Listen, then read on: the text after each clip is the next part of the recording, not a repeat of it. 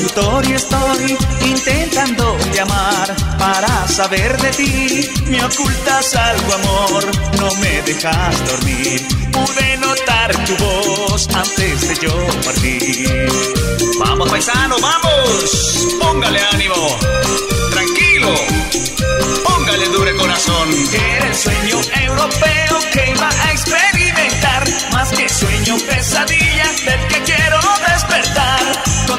Pronto ya que estoy llamándoles. Sueno ocupado y yo, ansioso de tu voz. Bienvenidas de nuevo a Ciberlocutorio. Es muy emocionante porque lo tendréis que ver con vuestros ojos esto, porque tenemos a familia y amigos, o sea, no hay público en realidad, es familia y amigos. personas. Y yo me siento como cuando los padres venían el último día de clase a tu festival de flauta, es precioso, gracias. Yo lo estoy Gracias. pasando súper mal por ellos, porque es como que te, ya estás en un punto en el que ya te da vergüenza salir y encima no- les une un vínculo, en algunos casos sanguíneo, está mi hermana, no la pueden mía, salir de y la aquí, mía, sí, y la mía. no van a salir de aquí, y van a quedarse hasta el final. Sí. Y ya está. Estamos en el, en el Estamos- nivel ese de levantarnos nosotros. No, hay que seguir, hay que seguir con esto. Vale. Adelante, hasta que no seguiré, hasta que no nos desmonten este chiringuito y se den cuenta que esto, todo esto es deficitario totalmente, seguiremos hablando de internet y de la actualidad.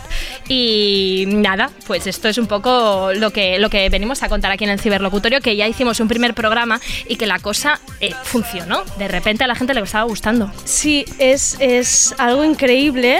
Bueno, es como la suerte del principiante, ¿no? Que no te lo imaginas, de repente a la gente le ha gustado y dices como, bueno, ahora es un poco difícil replicarlo, pero seguiremos hablando de Internet, seguiremos hablando de la actualidad Sí. de Internet, que nada tiene que ver Sí. con la vida real, pero Sí, es la que nos gusta a nosotras, Sí, ¿no? sí, sí, sí, es la, la historia. Yo creo que también eh, eh, no- fuimos importantes durante 10 minutos en Twitter y luego la gente continuaba Sí, con sus fue un, cosas. fue un momento de, de Fue crecer. muy- Fue, un momento de crecernos. Sí, sí. de Pero bueno, que en crecernos fin, un que, poco. que ya está, que ojalá nadie, nadie nos oiga. Eh, o sea, sí, que nos oiga mucha gente y que no, y que no nos oiga. No, por favor. Que no nos oigan lo- los. Es que nuestro principal temor es que no nos oigan los del Ah, vale. SEPE, porque es que estamos Vale, en vale. paro. No, es que tenemos Y que lo votar cual, esto. Claro. Que ojalá no haya ningún oyente del SEPE y de repente nos retiren. Nos Porque retiren del. O sea, ¿esto como- qué pasaría? Somos mártires ahora de repente diciendo esto Claro. la gente como abogados y- y- escribiéndonos y- no digáis sí, esto, sí, no que digáis no, que esto, no. estáis muy locas, que nos, estáis está- muy que nos van a quitar la Pues estamos en el prestación por paro, llamadnos, llamadnos, en fin. que nos llame la gente. que para que no nos identifiquen nos vamos a presentar así en clave de Twitter. Yo Eh, sí. soy arroba Ana Pacheco con dos Ns barra baja barra baja. Y, yo soy arroba Andrea Gómez, todo seguido, y vivimos en la clandestinidad. O sea, ya nos veis que con este nombre, Total. o sea, estamos en oculto, no, no, en no, oculto. nadie nos no, encontrará. Nadie nos pillar nadie encontrará nunca. Adelante con todo. Adelante con la siguiente canción.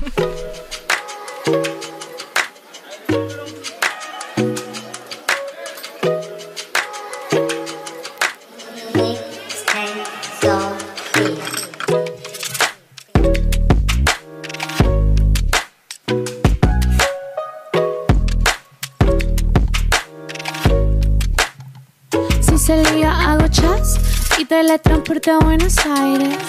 Las cosas no son como eran antes.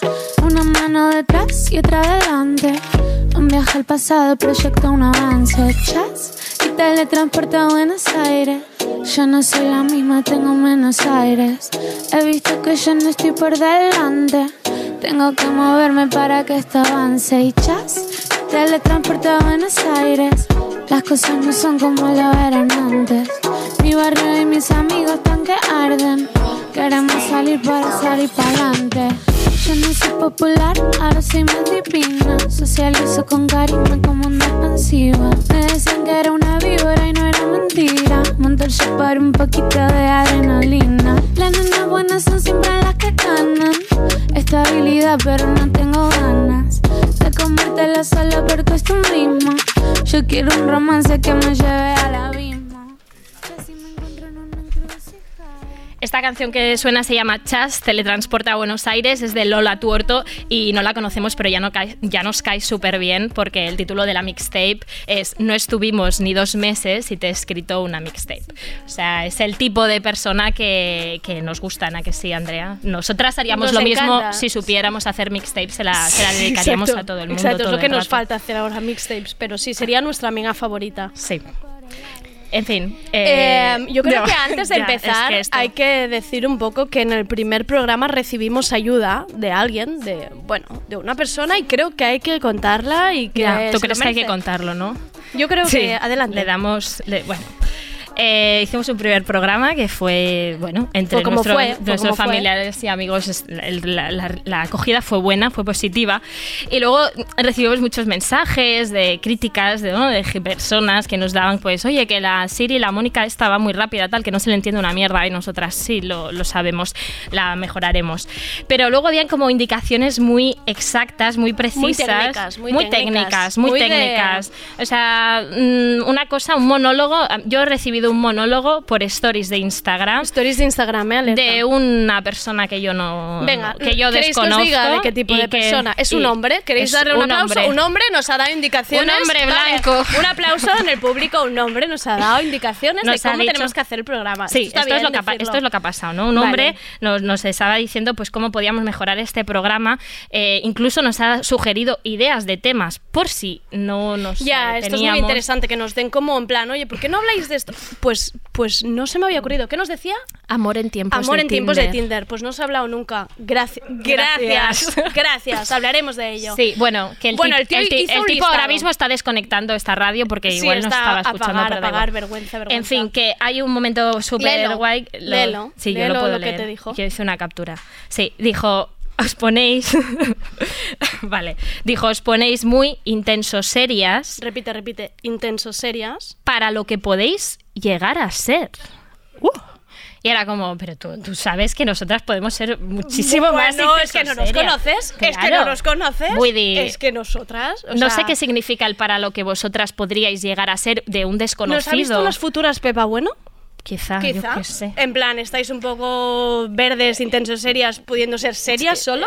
O no, o- pero la historia es que podemos ponernos más intensas y Es que o no nos ha visto, es que este no nos ha visto, no ha leído En nuestros fin, WhatsApps. que queríamos dedicar este, este, este momento para, para dirigirnos a él, que nos estará escuchando, seguramente en este momento ya habrá sobre todo para de decirlo que nos lo pasamos por los ovarios. O sea Sí. que a intensas nosotros no nos gana nadie. No, o sea, no este programa va de intensidad en internet. Absoluta, todo el rato. En fin, que, que gracias, que no, que no, que No, gracias, otra- no, otro gracias, hombre, no, otro, gracias. otro hombre explicándote cosas, en este caso cómo hacer un programa de radio. Exacto. Gracias. Pasamos ¿A qué pasamos a ahora? la editorial. A la editorial. De- sí, de. Bueno, ahora vamos con nuestra queridísima Mónica, que es encargada de recopilar lo mejor que se ha dicho en redes estos días y es nuestra editorial. Entonces, adelante, Mónica. Habla muy fuerte, pero que se te oiga, ¿eh, Mónica? Adelante.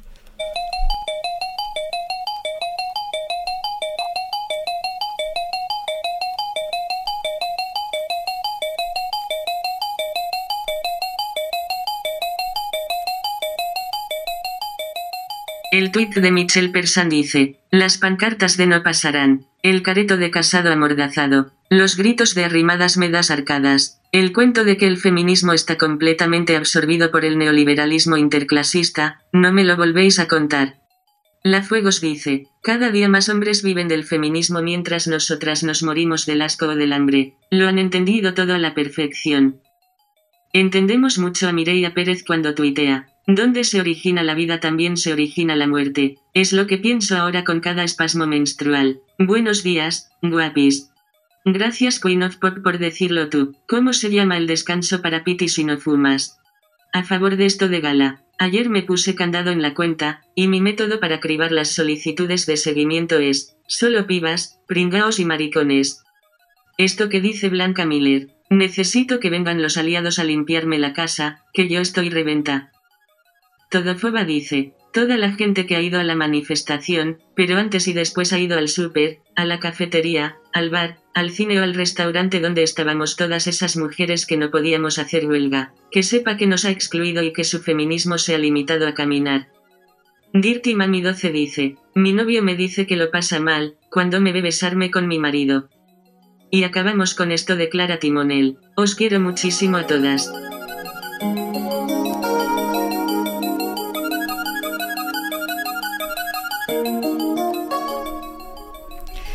Gracias, Mónica. Y con esto pasamos a la próxima sección del programa, que ya no se llama sobreanalizando un tweet, sino que la, va a ser sobreanalizar algo, cualquier cosa.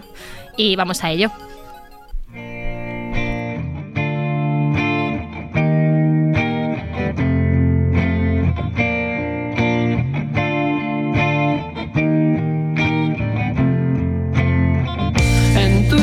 Soy Paulo Coelho. En Facebook soy Soy de Podemos. En Instagram soy Justin Bieber. Pero mis likes son invisibles.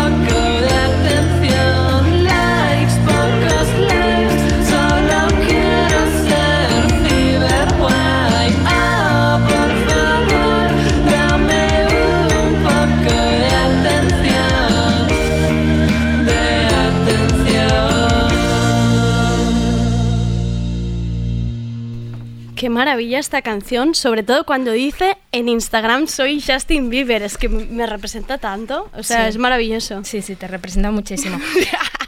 Dice como sé. Eh, vamos a pasar a la sección que decíamos, ¿no? Sobreanalizando algo, en este Cosas, caso, cosas. En este caso, un vídeo de Rocío Quillaguamán y que seguro que muchos, muchas de vosotras habréis visto, que es, eh, y os vamos a poner un pequeño fragmento para la gente que no lo conozca. Hola tía, te sigo en Instagram, que soy súper fan de tus cosas, ¿eh? Me encanta todo lo que haces, sigue así. Sé quién eres, sé quién eres, sé quién eres. Sé quién eres, sé quién eres. Sé quién eres, sé quién eres. Sé quién eres. O sea, este sé quién eres, sé quién eres, sé quién eres susurrando. O sea, todos los que ahora estamos en Barcelona, o sea, todos los de aquí deberíais estar en plan, guau, qué vergüenza, es que esta soy yo. Esta soy yo en cualquier evento, en cualquier discoteca, en plan, guala, guala, mira, esa es la que yo sigo en Instagram, pero es que no tengo los cojones de ir a saludarla.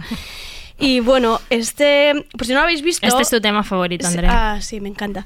Es te, un- per- te persigue desde hace años, además. Eh, Me cuesta reconocerlo, pero sí, es, es que, o sea, Rocío ha abierto un tema que es como este debate, ¿no? Un poco de, de gente maja en Madrid o Barcelona, si realmente hay esta el debate, diferencia. El debate. Lo más- Pero, pero dilo, dilo, dilo tú, dilo tú. Que no, que sí, que yo, o sea, yo... Dilo. No, es que quiero que lo reconozcas en público y lo digas delante de toda esta gente y toda esta gente bueno, que nos oye. que no, que yo, o sea, yo durante muchísimo tiempo, es verdad, Andrea, eh, eh, te, te he estado menospreciando, ¿no? Porque no, no creía en esta teoría que tú decías. Yo abrí este melón hace yo muchos te decía, años. Andrea, no creas en los años. tópicos, la gente Madrid, Barcelona, al final da igual, gran ciudades, la gente es maja es que yo o ni no me- es maja, yo da ni igual, me no importa. compara- yo ni me comparaba con Madrid, o sea, porque yo al final tampoco he estado en Madrid. mucho, yo Andrea, sufría, en yo sufría, sufría un poco Sí. para adentro.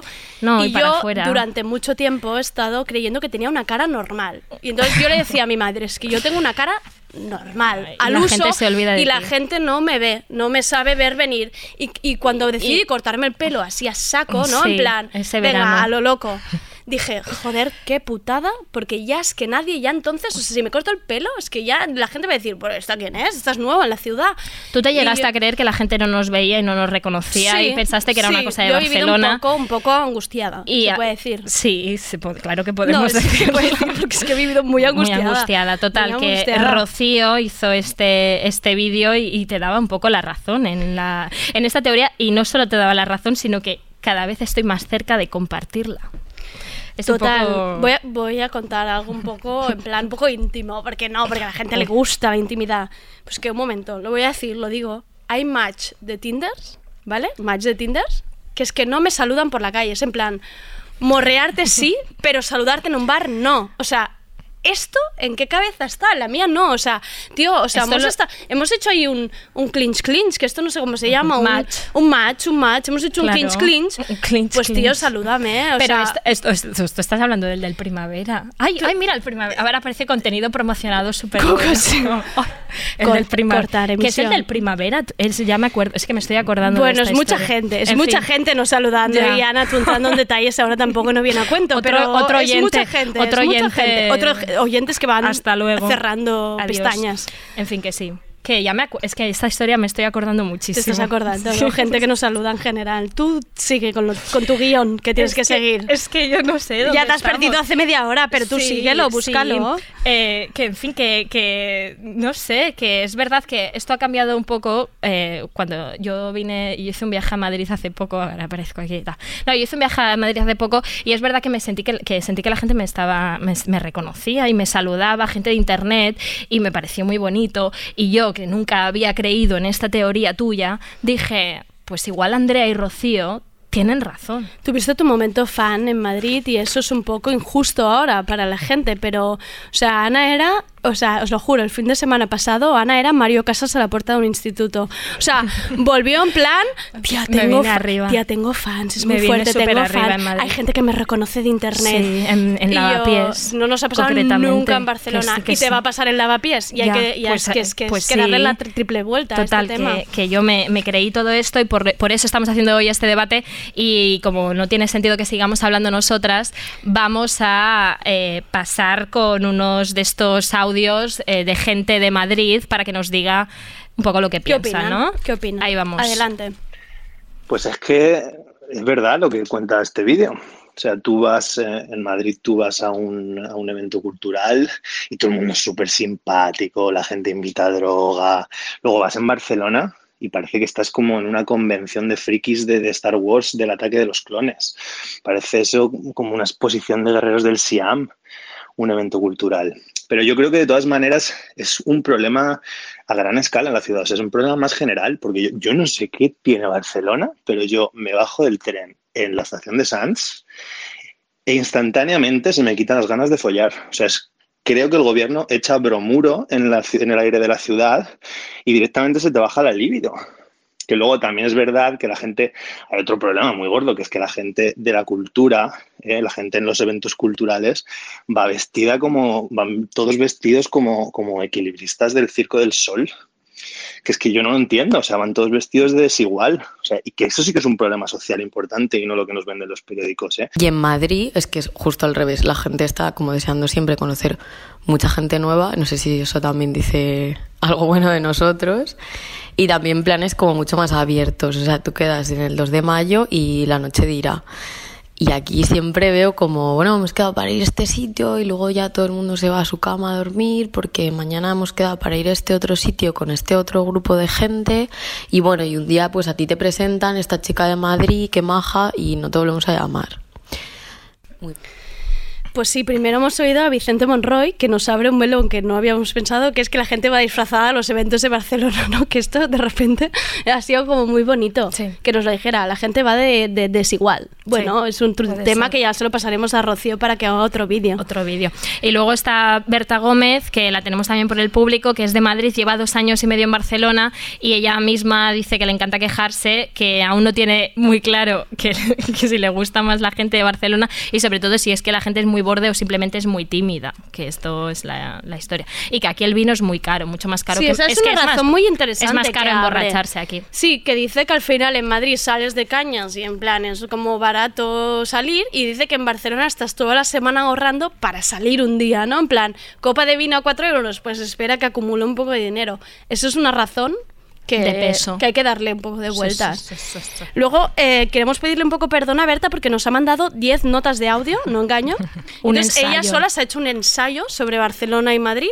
Entonces es como pedirle perdón porque es que no nos daba tiempo a incluirlo todo. Pero ya te daremos un programa para ti sola para que, para que argumentes todo este tema que tienes aquí dentro metido. Y pasamos a otro audio, ¿no? Sí, pasamos a un audio de Madrid también. Mira, pues esto se asemeja bastante a mi teoría, pendiente de patente, por cierto, de que los madrileños somos un poco como Golden Retrievers, mientras que los barceloneses pues sois más como un galgo piccolo de estos, o un pomerania, o un perrito de estos más finos y de señora. Mm, O sea, con los madrileños somos como el perrito que se va con cualquiera porque está acostumbrado a que entre gente nueva todo el rato en casa. Y por eso nos volvemos locos y movemos la colita cada vez que aparece una persona nueva, porque en realidad, como en Madrid nadie es realmente de Madrid, pues siempre tenemos una nueva visita. Y los barceloneses, pues sois más el perrito fino, de bolso, acostumbrado a otros perritos conocidos, pero que no se fía de primeras de alguien hasta que no le ha olido bien el culo o le ha stalkeado bien en redes sociales. Esta que se escuchaba es Betina Serrano de BuzzFeed, seguro que muchas de vosotras ya la habéis escuchado y a mí me ha encantado porque, o sea, comparto completamente la teoría en la que nos compara con los perros y yo nos, ha, imagino... sí. nos ha llamado perritos de bolso a la gente, ¿verdad? Es maravilloso la comparación, o sea, nos ha llamado perritos de bolso, maravilloso. Gracias, Bea. Sí, somos muy fans de Beatriz. Y ahora vamos con, pasamos a Barcelona con dos opi- opiniones de Barcelona. Oigamos a María Yuste y a Eli Meoz. También tengo la sensación muchas veces de que mm, cuando intentas quedar con alguien te da cita y, y es como, mm, yo sé que quiero verte esta semana, a lo mejor dentro de dos semanas cuando me, me has dado la cita, a lo mejor eh, ya se me ha pasado el hype, no lo sé, o sé que me apetece quedar con alguien esta semana, ¿no? Pero bueno, sí, es esa sensación constante de que te dan cita hasta para quedar con tus amigos muchas veces. lo bonito que sería Barcelona si de repente, ¿sabes? Fuéramos como Madrid. Bueno, es que ya, o sea, ya es que, que- bueno, eh, sería hasta injusto, ¿no? O sea, playa, febrero a 30 grados, eh, la gente siendo maja, la gente apoyándose entre sí. Yo creo que también es un poco un castigo, nos autoinfligimos un castigo para no, pues para no ser tan perfectos. Igual, igual va por ahí la cosa. Para no ser tan perfecto. Y me, es- o sea, me parece una idea maravillosa Claro. en plan, escogisteis mar, os jodéis, vais a ser bordes, haber escogido meseta, o sea, es como, No se es, ma- es maravilloso hasta No Yo la todo. verdad es que no había, no había caído Gracias, en esta Eli, cosa, también. pero Eli, mm, Eli lo ha acertado, lo ha Sí. acertado. Total, como el debate da bastante vergüenza también y es todo como muy Madrid-Barcelona, parecemos un poco niñatas de ciudad Sí, diciendo, nos hemos "Ay, sentido ¿qué será mucho mejor?". haciendo esto. sí, Sí, en Barcelona vivimos muy porque Yo me he mal. sentido importante en Madrid. En fin, que hemos contactado con otras personas que no son ni de Madrid ni de Barcelona, que todo este debate les da bastante igual y que nos van a y que nos pongan un poco, la- o sea, que nos den un poco la bronca por esta mierda de debate que hemos montado. Sí, Lucía Bascarán Es gente que nos va a poner en nuestro sitio. Entonces, Sí. o sea, el te- la deducción de todo es que es en Barcelona quizá le damos demasiadas vueltas a todo. Entonces, tenemos a Lucía Bacarán, a María Sánchez, que la conoceréis como María Mercom- Mercromina, y a Tala, que desde fuera de Madrid y Barcelona dicen la suya. Bueno, yo soy de Euskal Herria, donde mm, hacer amistades no es precisamente fácil, pero he vivido en ambas ciudades. Eh, me fui a Madrid con 18 años y en Barcelona he vivido hasta hace dos años. Cuando llegué a Madrid sí que tuve esa sensación de la que habla mucha gente, ¿no? De que es una ciudad que te acoge enseguida, que es fácil hacer amistades. Eh, mientras que en Barcelona pues le veía más similitudes con, con Euskal Herria en, ese aspecto, que bueno, pues más difícil hacer amigos y demás, pero con como con trasfondos distintos. Es decir, me dio la sensación de que mm, en Barcelona es difícil llegar a la gente eh, por una suerte de clasismo. Como que me dio la sensación de que la gente le da muchísima importancia a, a lo que te dediques y se relacionan contigo eh, en base a eso casi, ¿no? Mientras que en Euskal Herria la, eh, bueno, estas dificultades para la socialización creo que tienen más que ver con, con una suerte de torpeza, de timidez, de no querer incluso invadir eh, el espacio ajeno, que no digo que sea ni, ni mejor ni peor, ¿eh? pero... mm, pero sí, también he de decir que, en Madrid me sobraba gente para salir de fiesta, pero luego en los momentos difíciles no era tan fácil eh, encontrar a alguien, ¿no? A ver, es que ya vale con el debate Madrid-Barcelona, ¿no? Amigas, que el resto de España existimos. Existe Teruel, Badajoz, Jaén, Ciudad Real. No, venga, ya fuera de broma. Eh, la verdad es que no lo sé, porque cuando he ido a Barcelona y a Madrid me ha tratado todo el mundo genial, pero me encanta, me encanta lo de Barcelona, de los círculos cerrados y es verdad que la gente en Madrid es más abierta, ¿no? Como te da la sensación de que en Madrid todo el mundo acaba de llegar a Madrid, ¿no? Y Barcelona en esa, en ese sentido es más, más suya, ¿no? Que también me mola. A ver, qué idiotez, esto pasa en todos los lados, de eso nada. O sea, el puerta fría en, en- Madrid es mucho más fácil, Andrea, bájate de la nube. Andrea, bájate de la nube. Yo solo diré que, o sea, a favor de Lucía Váscaran, que dejemos de preguntar en las fiestas qué estudia la gente o qué, has- qué haces, a qué te dedicas. Es como muy si- fácil la como si el respuesta. trabajo Somos fuera- precarios todos, abracémonos Pues ya todos, ya ya, está, está, de verdad, dejémonos de tonterías. Que, que esas preguntas son absolutamente clasistas y, y- y hemos estado todas ahí, pero dejemos de hacerlas. Y que bajemos de las nubes, punto y baja pelota. de la nube, Andrea. Total, que eh, vamos a pasar ahora con el último audio, que es el de Rocío. Sí, ya paramos con este tema. Que es la, la- autora del propio vídeo y que nos explicará un poco cómo surgió esta idea y que ha cambiado de opinión porque me acaba de enviar un WhatsApp diciéndome todo lo que te acabo de decir, pues no. En fin. O sea, la idea la llevaba pensando hace tiempo ya. Eh, cada vez que venía a Madrid y tal, veía la diferencia entre la gente y todo eso. Pero sobre todo fue eh, hace unos meses una persona que yo apreciaba mucho me, me rompió el corazón. Entonces, eh, justo a los dos días o al día siguiente fui a Madrid y, fue como la gente me trató súper bien, la gente que había aquí, desconocidos. Eh, yo no conocía de nada porque además creo que hice una... No, no fue, no fue la expo. Bueno, porque vine aquí, estuve en varios sitios y la gente majísima, gente que yo casi no conocía de nada. Entonces la- el vídeo este era como un poco un homenaje ¿no? a, la, a la gente de Madrid majísima que me salvó en ese viaje. Eh, y, y eso, pero, pero bueno, que um, yo, o sea, a mí me encanta Barcelona. Eh, no viviría en otro sitio que no fuera Barcelona, pero para mí es, es un infierno, es un infierno constante. Quan les dones eren estoiques vestien de negre, adoptaven posats humils. Deien que sí, cosien les tares dels vestits vells, els fracassos dels marits.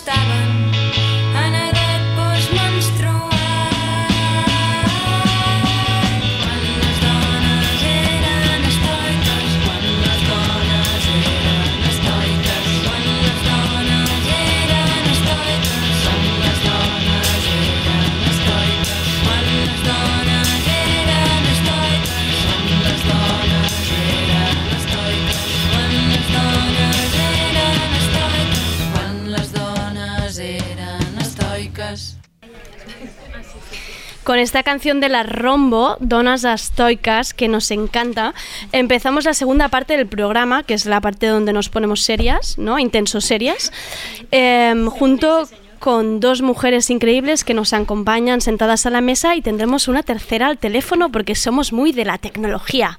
Nos gusta innovar, en plan, venga, alguien al teléfono, tecnología pura. ¿A quién tenemos en la mesa, Ana? Eh, vamos presentando, sí, sí. Tenemos a Cristina Morales, que es autora de Lectura Fácil, un libro increíble que nos ha encantado, que lo hemos ido Vale. recomendando a todas nuestras amigas. Incluso, Cristina, hemos hecho un club de lectura para hablar de tu libro y de las páginas real, subrayadas. Es real. Hicimos, honrada, un club, hicimos un club de lectura. Era una excusa para juntarnos varias mujeres, beber mm, cervezas y comer pizza, pero tu libro fue el primero. Me te lo siento juro. honradísima, Cristina también es eh, premio Herralde de este año. También eres bailarina en la compañía Iniciativa Sexual Femenina, que luego hablaremos de esto. Pero bueno, que, que es una tía que, no, que nos encanta. Y también tenemos aquí a Maria. Hola, què tal? Hola, què tal? Com esteu? Jo aquí amb aquesta veu, diguem-ne, una mica del prica. Y al teléfono, esto no sé si está pasando, no está pasando. Al teléfono no tenemos a nadie. Pero aquí tendremos. Tenemos a Lucía Littmeyer, que hemos conseguido sacarla de su late night. Sí, sí, que comparte con Isa Calderón, se llama De Forma Semanal. Seguro que muchas de vosotras lo tenéis aquí. En algún momento de, de esta tertulia, seguro que conseguimos hablar con ella. Y, y nada, eh, además también escribe en El País, el periódico Vanity Fair y muchos otros medios y seguro que, que habéis leído muchísimas cosas de ellas en Internet. En fin, que nosotras seguimos y la, la historia de tener aquí a María y a Cristina era hablar un poco de esta vorágine post 8 de marzo que no sé si a vosotras habréis vivido un poco igual que nosotras, en nuestro caso y como comunicadoras, activistas, feministas, también había este punto de... Yo lo he pensado, hostia, si trabajara tanto como estas dos semanas, me iría la vida muchísimo mejor. O sea, si me llamaran para tantas cosas como en estas dos semanas, eh, tendría pasta, ¿no? Y no el sé tema si... es qué pasa después del 8M. O sea, Sí. ¿nos hundimos? No sé si vosotras tenéis esta, esta historia de que os llaman solo en, en fechas señaladas como animalillos que hay que sacar y luego otra vez a hacer nuestras cosas. Animalillo me siento yo mm, la mayor parte del año, pero sí es verdad que liebre sacar el sombrero ahora más. Em, eh, fui invitada, y, mm, todavía no sé si me arrepiento, fui invitada al corte inglés de Callao el 7 de marzo Qué precioso. a hacer una... La cafetería del Corte Inglés. a hacer, no, al, ámbito cultural del Ah, corte vale. inglés. em, a hacer una charla allí con, con Rosa Montero.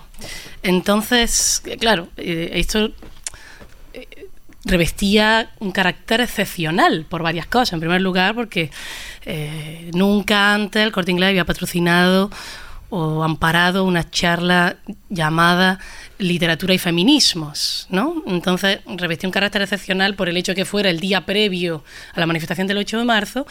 Eh, nos podíamos sentir bien objetualizadas las que estábamos allí, eh, pero también revestía un carácter excepcional que, me que esta vez sí me ponía de buen humor, y era que es un síntoma de debilidad.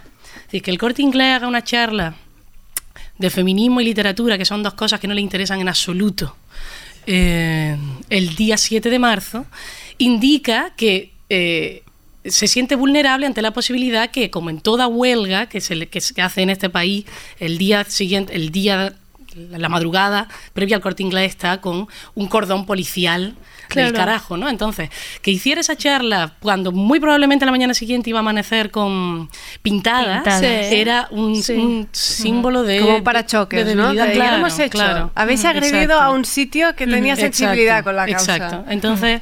Al menos un día. Entre dos aguas, sí que Claro, sí. exacto.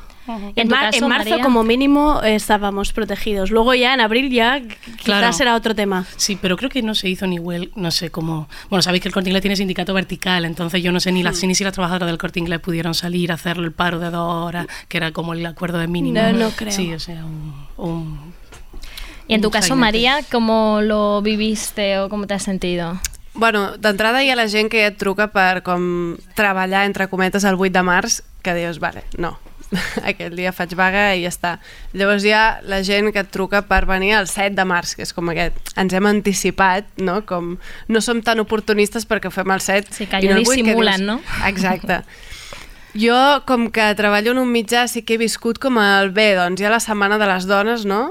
Tota la prèvia, com perquè no canti molt, la setmana anterior s'han de Siete fer días, coses. siete días, són siete set mujeres. Correcte, correcte, correcte. Precioso. Llavors no arriba tant com per fer el mes, perquè no hi ha Mm. tanta ambició i no hi ha tanta previsió, però sí que, bé, no sé, a mi, a mi els... Evidentment, o sigui, està molt bé que es tractin temes, no estic criticant des d'aquí, però sí que hi ha gestos estètics que em semblen més insultants que, que afrontar la realitat i no fer res. Claro. No fer res fora del normal, vull dir. Mhm. O no, no alterar la programació, no ho sé, és que em sembla molt... Ah, és molt descarat, segons com. Bueno, yo creo que podemos hacer igual barricada en cualquier foro que se nos dé, ¿no? O sea que- En días aleatorios, quieres decir. Sí. No, digo, allá- incluso en esto, incluso en esto, que Ah, precisamente vale. si te dan una tribuna, puedes creo que es, la, participar. que es la ocasión para cagarte en todo, ¿no? Que bueno, yo Claro. intento hacer, yo estoy estilizando ¿Lo hiciste en el esto Corte de- Inglés? ¿Hiciste estoy, un poco de- Estoy estilizando, es- sí, Lo hiciste claro, un poco. cagarme estilizadamente. Cagarte en todo el Claro, Corte claro. Inglés. Sí, sí. Què vas dir? Quina va ser la teva frase Claro. estrella? En plan, Ah, pues sí, vaig sí, al Sí, Corte sí, Inglés. porque claro, yo pensé, venga, esto va a ser un titular, pero no, por supuesto lo neutraliza. Yo dije, em, estoy encantada eh, de venir al corte inglés, pero debo decir que es la primera vez que vengo a vender libros y no a robarlos. Eh, Maravilloso. Pero, lo ne- pero no, van a no salió ningún titular. ¿no? Maravilloso. Y, no y, no- y se miraban entre ellos en plan, que, que Bajaron ¿a qué la se cabeza, refiere? bajaron la ¿A qué cabeza. se refiere con esto? Te miraron el bolso. Plan, seguro que no ha venido a Pasarla robar. por el centro. Tenemos a Lucía, Tenemos a ¿no? Lucía, creo Al que ya final. va un poco la conexión esta. Sí, Y- Lucía, cuenta. Hola, ¿qué tal? Ay, mírala. Uy, La- has de estado repente, del cielo. Genial. Eh, tenemos aquí un altar para Lucía Sí, que no se hemos ve. hecho un altar, Lucía, no lo ves, pero hemos, serio? hemos hecho... ¡Qué locura! Sí, sí, ¡Qué emoción! sí. hemos hecho una foto tuya y te hemos puesto una abuela. Parece un poco como que estés muerta, pero te lo juro, era como una manera de, de hacer como que estabas, que estabas aquí. Bueno, Lucía, no sé si has... en- de, de cuerpo presente. ¿no? Exacto. no sé si has estado en, las ultim- en los últimos minutos en el debate, pero la historia era esta, ¿no? ¿Cómo te has sentido en esta semana del 8 de marzo previa en la Sobre que... todo porque partimos a partir de un artículo tuyo, o sea, toda esta reflexión viene a partir de tu artículo último, el de el de Feliz Día de la Mujer Trabajadora. ¿Me puedes pagar, por favor? Gracias. Gracias. O sea, este era un poco el origen. Cuéntanos, ¿cómo, cómo te has sentido y, y cómo te instrumentaliza el, el patriarcado? Bueno, yo creo que nos instrumentaliza diariamente a todas, no solo la semana del 8 de marzo. Lo que pasa es que la semana del 8 de marzo es ya mm, es una cosa delirante, especialmente si mm, trabajas en medios de comunicación. Eh, yo, bueno, hice huelga evidentemente mm, eh, y creo que además una de las cosas que, mm, que me parece que, que había que incidir un poco más es que eh, más allá de la cosa festiva, que, que la huelga de consumo también es muy importante, ¿no? que realmente eh, eh, el 8 de marzo se para- paralicemos lo más posible eh, todas las estructuras. Y con respecto a esto que decís, yo eh, personalmente, que es un compromiso que no todas podemos adquirir, pero solo acepte eh, hacer artículos con los medios con los que colaboro habitualmente. Es decir, si me llamaba, eh, yo qué sé, una revista o un medio eh, con el que nunca trabajo habitualmente, entiendo que me estás llamando porque por quedar bien, por el hecho de ser mujer, por el hecho de ser feminista. Y entonces me parece que yo, gestos estéticos, que ahí sí que he llegado que estabais hablando, eh, los mínimos, ¿sabes? En los que, en los que, vamos, en los que no quiero participar, ¿sabes? Yo no, yo, yo comparto totalmente. A mí, una de las ofertas que me llegaron fantásticas esta semana era en participar en, el, en un hotel, en sus, además gratuito, ¿no? En las jornadas de Empowered Women. eh, Hacía yoga por la mañana, todo- era, era algo muy todo interesante. Lo que sea empowered y en otro Mal. idioma eh, ya es. Sí, no. eh, sí, y no te diré la marca que lo patrocinaba de cremas de cara porque le estaríamos haciendo Bueno, publicidad, pero había una marca detrás y te decía, haz mujer, haz huelga, pero por la mañana haz yoga porque te sentarás mejor. Claro, haz y es yoga, como, siéntate bien, sí. no. Entonces, eh, más allá, eh, decíamos, no sé si todas eh, hicisteis la huelga, mm, aparte ella decía, "Ech- y la huelga de consumo es súper importante, que a veces es la que se olvida. Eh, Sí que hay como ciertos colectivos también que, que quedan un poco al margen de esta huelga porque no se sienten representados o representadas en ningún bloque. Eh, ¿Vosotras hicisteis la huelga? ¿De salir y- a la calle? De salir a la calle o de no ir al trabajo en el caso de que tuvierais es un trabajo asalariado. Eh, bueno, eh, Di, por di, cierto, di. yo, au- aunque no tengo un trabajo salariado desde hace muchos años, considero que las freelancers también eh, es importante parar, también incidir en que trabajar más el día antes mm, es, es esquirolaje. Total. Claro. sí Sí, sí, misma. sí, sí. Y después que, que el hecho, mm, también mucha concienciación para las compañeras que trabajan en medios y tal, que mm, no acepten que ningún hombre cubra su puesto de trabajo, porque eso es ilegal. Como tampoco avisar que vas a hacer huelga. Eso tú no tienes por qué notificar a la empresa. Una, hue- una huelga es una huelga. Entonces, bueno, simplemente mm, mm, hacer un poco de didactismo al respecto, ¿no? Ya que estamos aquí, que, que más huelga de consumo y, y menos como cumplimentar lo que lo que las empresas te dicen que tienes que hacer. No, es que me tienes que avisar si vas a hacer huelga. No, no, claro. Una huelga es que esto se pare, no que tú hagas una previsión de temas o no Sí, sé sí, qué. o que trabajes eso al día, el día anterior para que no falte nada. No sé si por aquí veis esto, el no, so- si, no solo si hicisteis la huelga, sino también este poder transformador de la huelga, ¿no? que incluso muchas también lo, lo ponen en cuestión, ¿no? como que al final este 8 de marzo no deja de ser pues una fecha señalada Simbólico. también por el capital. Sí. ¿no? O sea, al final, por mucho que, que podamos ir a su simbología histórica, al final es una fecha que te llegan descuentos para depilarte. Bueno, sí, ya está, ya está muy, muy asumida en este sentido. Yo no pude ir a la manifestación por la tarde porque me encontré mal, así que mi sistema inmunológico huelga, y aparte. me envió a casa. Pero por la mañana estuve en un, en un sitio muy interesante porque todas las asambleas de, de vivienda, digamos, las asambleas de habitatge de Barcelona. Habían hecho una acción conjunta por la mañana en el Pobla Sec y digamos que mm, gestionaron un bloque no mixto y fue como creo que es importante desmuseizar el 8 de marzo y su razonamiento era aprovechemos el 8 de marzo para emprender una acción real y hacer algo. Y reivindicar esta parte de anticapitalista, Claro. de, de, de la lucha desde el barrio y yo creo que es interesante derivar el 8 de marzo hacia aquí, Claro. hacia llevar a cabo acciones que reviertan y no solo hacer la huelga, que sí, que está muy bien, pero que digamos que el sistema ya, ya lo contempla, ¿no? Ya le parece bien. Sí, es sí, como sí, ahora es no, huelga, habían ¿verdad, bonitas bonita? en la manifestación. Bien, Claro, y el no, 9 no, no. otra vez. Claro. Es como, no, pues a lo mejor voy a hacer algo con lo que no estás tan de acuerdo. Cristina. Sí, mm, yo sí estuve en la marcha, pero no aquí, porque me pilló en el corte inglés, o sea, me pilló en Madrid. Pilló dentro de los pasillos. Sí, eh, me pilló en Madrid, sí que estuve en la marcha. Y em, eh, la- desde dentro, claro, como no era mi salsa, me hablaron muy bien de esta acción de, de Pobla Sec, después me comentaron compañeras aquí. Eh, así que la de Madrid, que era una cosa súper masiva, a mí me hacía recordar eh, me hacía recordar aquello no a la guerra, ¿no? Incluso de cuando éramos más chicas, ¿no? Contra la ETA. Entonces, mm, cuando- recuerdo cuando fueron las manifestaciones por, por el asesinato de Miguel Ángel Blanco, ¿no? Y eh, yo como que lo llevo esto debatido con muchos colegas en los ámbitos libertarios, diciendo que quizá el hecho de que sea tan masivo es menos operativo, eh, que a lo mejor es mucho más interesante eh, movilizarnos no de esta manera tan espectacular, como acabar con esta espectacularización que, como por no repetir lo que acabáis de decir vosotras, ¿no? que se queda en esta cosa bien simbólica ¿no? y, que, De mira y qué bienvenida, foto. claro. Ujú, ujú. Ujú. Ok. Sí, que aquí estaría un poco la, la duda y como es la gran pregunta, ¿no? Del ¿A feminismo. quién estamos incluyendo, no?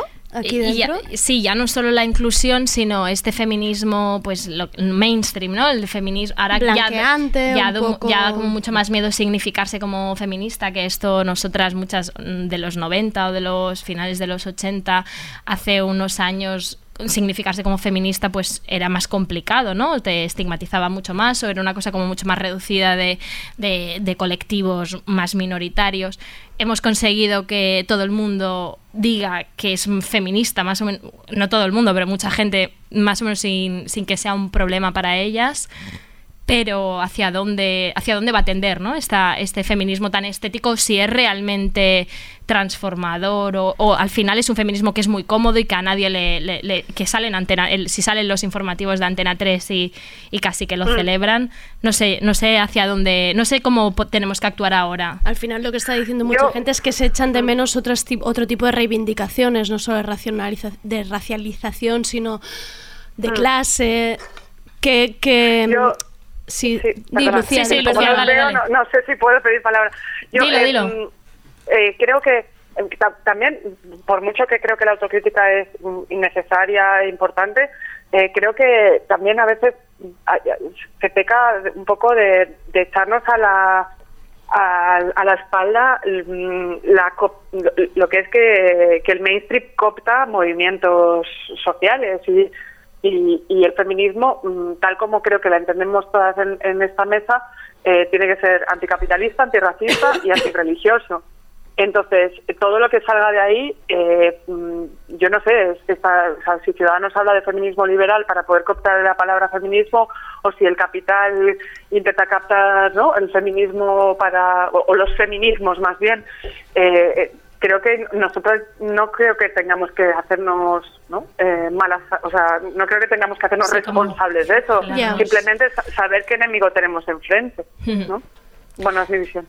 ¿Cómo, cómo Sí, lo no, ves? totalmente. ¿Crees que hay un momento, sí que es verdad que como que el feminismo ha conseguido aunar mm, muchas personas que, que igual de cañas ya diríamos, hostia, pero no es el feminismo que estamos defendiendo, ¿no? Tener una Inés Arrimadas en la mesa y decir, pues no, no estamos igual.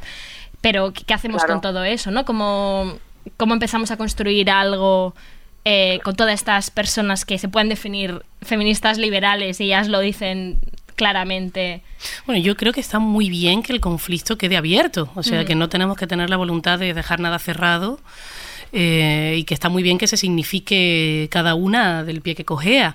Mm, Lo contrario sería una vana ilusión de unidad que Mm. ya sabemos ya sabemos lo que son ya sabemos lo que son los movimientos unívocos o unitarios, esta vocación unitaria. Son, son aquellos que marginan al más radical, a la más radical en este caso. Em, Entonces, eh, existe también este lugar común de, ah, están, no se ponen de acuerdo, ¿no? Qué mal que no se ponen de acuerdo, que necesitan una voz única para poder tener, conseguir logros. Bueno, eso es propio de las políticas parlamentarias, de las políticas propias del Estado-Nación, en fin, al fin y al cabo de, de, de los poliburós burocráticos, pero creo que eh, para nosotras esta no tiene que ser una preocupación. Yo creo que está muy bien que eh, nos pasemos la vida discutiendo, y lo celebro. Totalmente. Yo creo que una manera de huir, ¿no? De este, entrar en un club donde no nos sentimos representadas otra vez, y es una autocrítica que hago yo porque mi, mi tiempo invertido en, en la lucha de barrio tiende a cero y es más anecdótico, pero sí que creo que el feminismo se tiene que poner las pilas y la gente pues que nos hemos significado como feministas más tarde, ah, nos preguntemos qué se está haciendo ya en el barrio, preguntar la asamblea feminista, porque realmente no, te, no se pueden apropiar una acción que tú hagas. Claro. O sea, es, de- es desde la, la acción y la realidad, sí, sí, podéis tener todos los debates que queráis, pero, pero vamos a organizarnos y ya a nivel de barrio, de ciudad, ¿no? Yo creo que este es el terreno que, que nos queda, que es y requiere más tiempo y es menos Sí. cómodo. Y igualmente la teorización es importante, pero creo que por aquí es una vía donde, donde podemos sacar tajada de verdad. Sí, Sí, yo también, hablando un poco de lo material, que, que el artículo que, que habéis citado antes es un poco ¿no? Un- un- una obsesión que creo que conjunta de todas nosotras, es narrar también las cuestiones materiales mm, eh, lo que dices tú sobre eh, la acción en la calle básica y también tener en cuenta eh, qué protecciones tenemos en, en- en espacios desde lo laboral, lo sindical, eh, bueno, no sé, como tantos aspectos que eh, quedan fuera de toda esta burbuja que se supone que, que- que es en la que estamos ahora.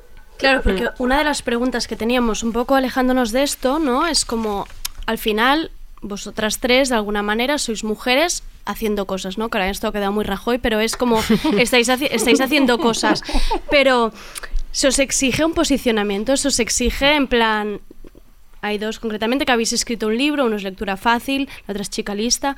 Eh, ¿Se os exige un posicionamiento? ¿Se os exige en las entrevistas estar cada día dando, dando explicaciones más allá de vuestro discurso? Que podéis tener otros discursos, otros temas de donde sois expertas.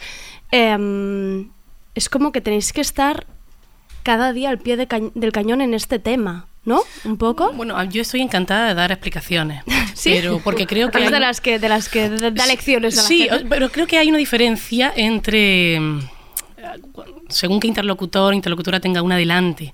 Eh, eh, porque una cosa sería hacer pedagogía, ¿no? Que esto Mm. es algo que puede ser muy cansado, Sí, ¿no? Y muy agotador. Sí, sí. Y voluntario Que tiene ya- que que ya ser. hacemos Y tiene que mucho ser trabajo sin gratis, duda, ¿no? Como sin para duda. hacer pedagogía. Entonces, Y yo me existiendo, perdón, eh, pero es que existiendo Google Exacto, es a como Google. es insultante y además como que tengas que vender la posición, ¿no? Sí, Como sí. hacerlo bonito, hacer una campaña de marketing para que, que alguien tu com- te compre tu, tu lucha por, por los derechos civiles. Enviar a Google a hombres, esto ya Sí. lo hacemos cada vez más. Pero sí, sí. Pero bueno, entiendo que, en fin, podemos, hay espacios donde nos podemos sentir o personas más cómodas haciendo pedagogía, personas que amamos, con las que estamos cómodas, pero también tenemos que ser muy libres de entender dónde está el enemigo, dónde el interlocutor, tu entrevistador, como tú mencionabas, ¿no? Tu interlocutor, ya sea tu entrevistador, ya sea tu editor, tu presentador, en el ámbito del libro, ¿no? Hmm. Donde digo, ya por no hablar del ámbito de la danza, que nos podemos tirar hablando otra noche más. Em, eh, pero entonces, aprender a señalar al enemigo y decir, yo no te tengo que tratar como alguien a quien le tengo que enseñar, porque eh, tú, igual que yo, somos adultos y no tengo por qué emplear ni un segundo de mi tiempo en explicarte mm, el sota, caballo y rey de mm, el feminismo radical básico. Pero eh, sí que puedo sí que puedo tomarme eh, la libertad de hacer una explicación, no hacia un colega, pero sí hacia un enemigo. Puedo tratarte como un enemigo. Mi intención no es convencerte, mi intención es avasallarte, mi intención es tenerte enfrente y vencerte, porque lo que quieres es someterme, cabrón. Lo O sea, Totalmente. Me gusta mucho la diferenciación entre dar explicaciones y plantar cara en Claro. plan pedagogía versus machacarte la cara. Soy imbécil. ya está. No sé si quieres decir algo por ahí, Lucía.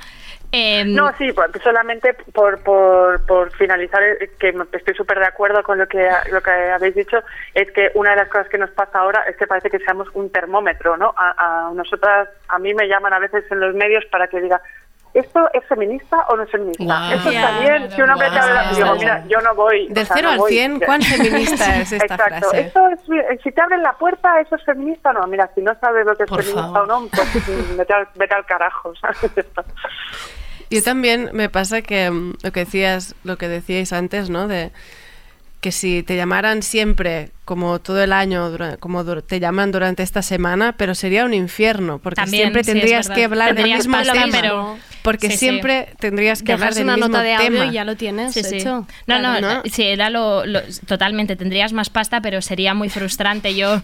Bueno, además todo el mundo estaría, o sea, todas las mujeres estarían haciendo lo mismo, con lo Claro, cual que, es un poco en la línea, ¿no? De eh, yo leía el otro día en Time Out, eh, en el 8 de marzo, en los libros feministas que lo van a petar este 8 de marzo, ¿no? Y aparecía, pues, eh, tu libro, Cristina. Lectura fácil. Lectura fácil, por supuesto, El funeral de Lolita, Follame de Virginie Despentes. Y a mí hay un punto que me frustra, ¿no? Y es por qué tengo que, y, por qué tengo que justificar, por qué tengo que decir que mi libro es feminista o no, si al final muchos de estos libros ni siquiera mm, los di- diría que son feministas, sino que simplemente han estado escritos por por, una mujer. sí. No sé si, si, si hay, si en ti hay esta cosa de ¿Por qué tu libro es feminista? Ya, o sea, ni yo, ni yo me lo planteaba. Esto después el mercado ha sido el que se ha dedicado a ponerle estas etiquetas.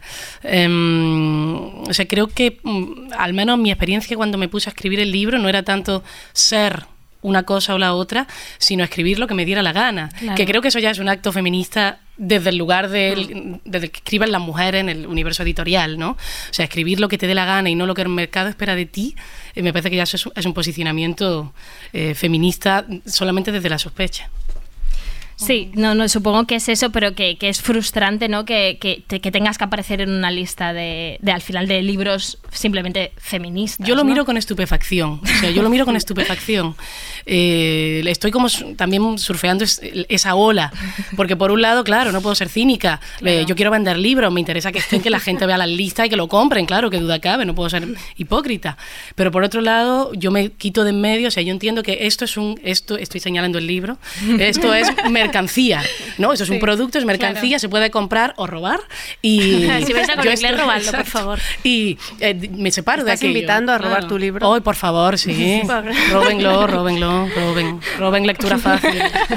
Robar, eh, robarlo. Es expropiar, ¿no? Es Robar. increíble. Sí, es que si, La además si, le- si leéis el libro entenderéis que lo tenéis Sí, que sí. robar más que comprar. Claro. ¿no?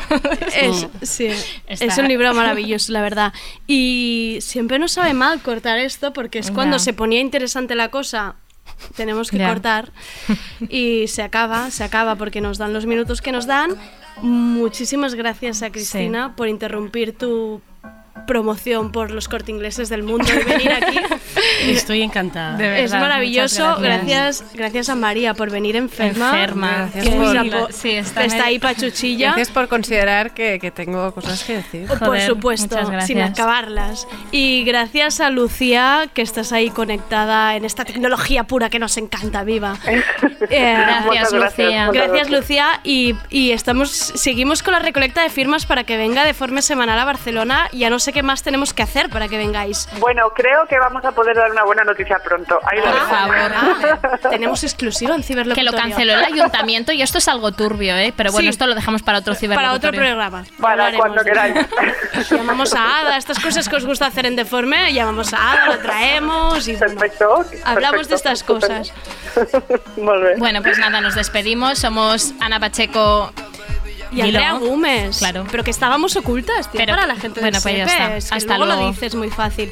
Bueno, Adiós. tenemos rollo para rato y nos vamos con la Albani y Young Beef, que los queremos mucho. Articuno. Adiós. Hasta el próximo programa.